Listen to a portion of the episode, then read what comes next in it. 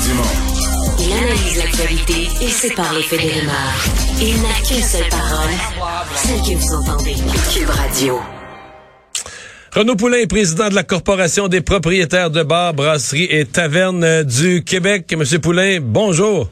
Oui, bonjour. Est-ce que ça a bu en masse en fin de semaine? Ça a été très, très le fun. Euh, les établissements étaient complets. Fait que les gens se sont amusés. C'était un beau retour à la normale. là. C'était ça la problème, ouais?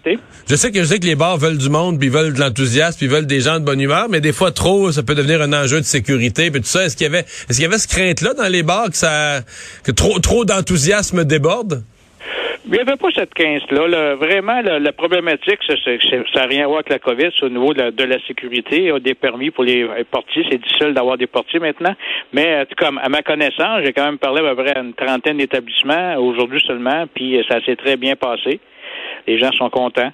Les gens étaient heureux de, de se rendre dans leur commerce euh, de quartier. Fait que ça c'est tout le monde était content. OK. Y a-tu des enjeux, euh, je veux dire, est-ce qu'on... les bars, euh, répondez donc à ça, les les bars ont été fermés combien, ou ouverts combien de mois, mettons, depuis, euh, depuis le 12 mars 2020? Ben, euh, on était fermé dans une première phase de trois mois et demi, neuf mois, puis un autre euh, quasiment trois mois. Fait que ça, ça fait plus qu'une année. Puis euh, si on parle des établissements qu'on l'appelle nightlife, là, il y, a- il y en a qui ont été fermés 24 mois quasiment. Là. Ils ont pas, ils pouvaient pas ouvrir parce que à cause des heures d'ouverture qui étaient de minuit puis une heure. Fait Que ça Night, Nightlife, ils ont jamais rouvert, ils sont jamais revenus à du régulier depuis mars 2020. Euh, J'en connais plusieurs qui ont préféré rester fermés parce que eux, ils font leur chiffre d'affaires de 11 heures le soir à 3 heures, puis en fermant à minuit ou à 1 heure, c'était impossible pour eux d'être rentables. Mais eux, ils étaient ouverts en fin de semaine, là. Ah, eux étaient ouverts en fin de semaine, puis je peux vous dire qu'ils étaient, super- ils étaient très, très contents. C'était très bon financièrement. Puis, euh, la, puis la clientèle était là aussi. C'est ça qui était le fun pour ces bars-là. Il y a des... Il y a des gens quand même, quand ça fait, je sais pas, ça fait un an, un an et demi, deux ans, t'as aussi longtemps que t'as pas ouvert, ça doit quasiment être bizarre, ça doit quasiment être rouillé dans ton personnel, faut que tu repartes à zéro, c'est quasiment comme si tout, est rouillé là, dans le- disons l'opération régulière du commerce. Ah oui, puis surtout nous du personnel. là, il fallait vraiment garder un lien avec euh, nos employés. Ils l'ont fait.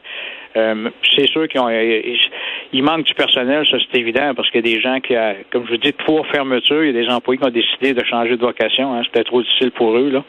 Mais quand même, là, en tout cas, tout le monde était bien heureux, puis on s'en va dans la bonne direction, puis les clients aussi étaient parfaits. Avez-vous une statistique? Il y avait combien de bars en opération au Québec le 12 mars 2020 versus, en fin de semaine, il y en avait combien qui sont encore vivants? Est-ce qu'il y en a disparu beaucoup?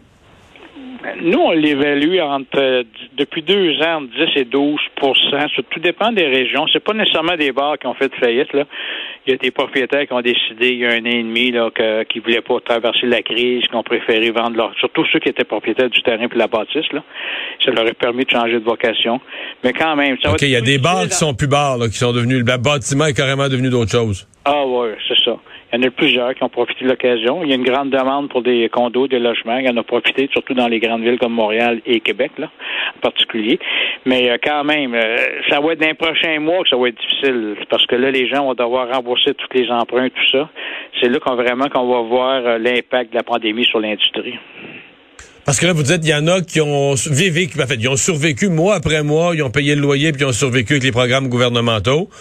Ils ont survécu, mais ils sont endettés quand même. Parce qu'un exemple, pour, le loyer, dans la première phase, c'était 90% du loyer, mais dernièrement, c'était seulement que 75% Fait qu'ils devaient toujours mettre un peu d'argent ou, euh, s'entendre avec le propriétaire que le 25% qui manquait de le rembourser un peu plus tard.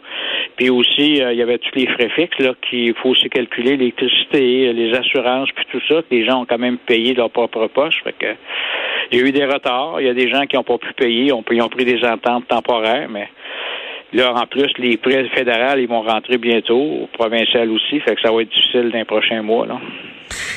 Y a-t-il quelque chose qui a changé dans le monde des bars? Y a-t-il un effet de la pandémie qui reste après? Des choses qu'on fait plus pareil, des choses qu'on fait plus, des choses qui ont...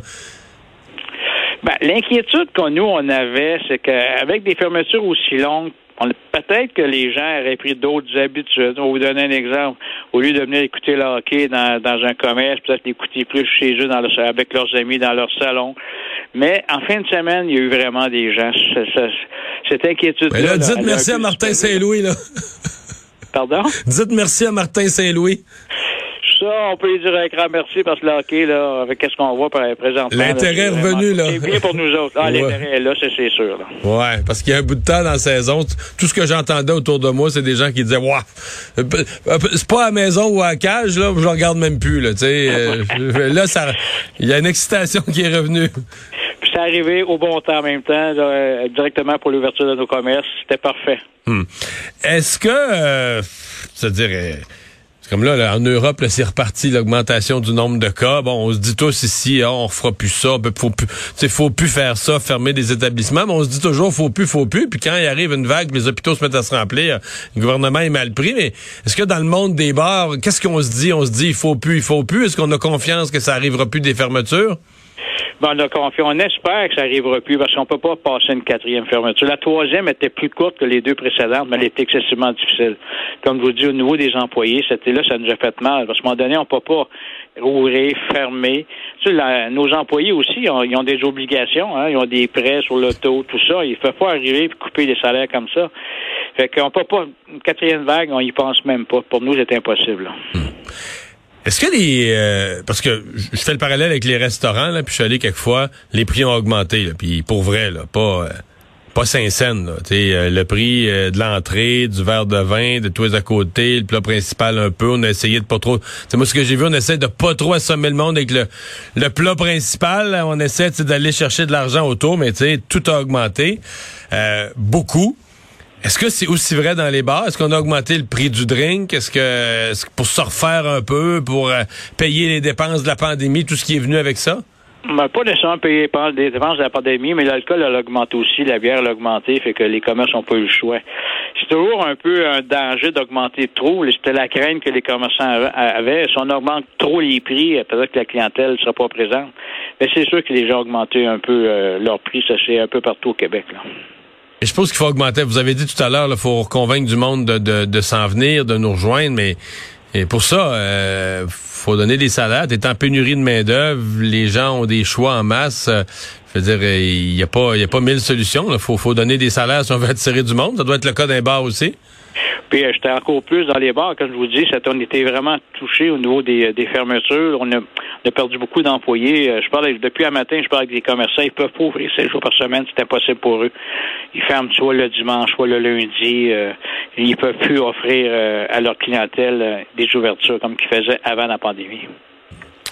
Eh bien, ben on va souhaiter bonne chance à toutes, à tous vos gens, à tous vos propriétaires d'établissements. Merci d'avoir été là. Merci, c'est un plaisir. Au revoir.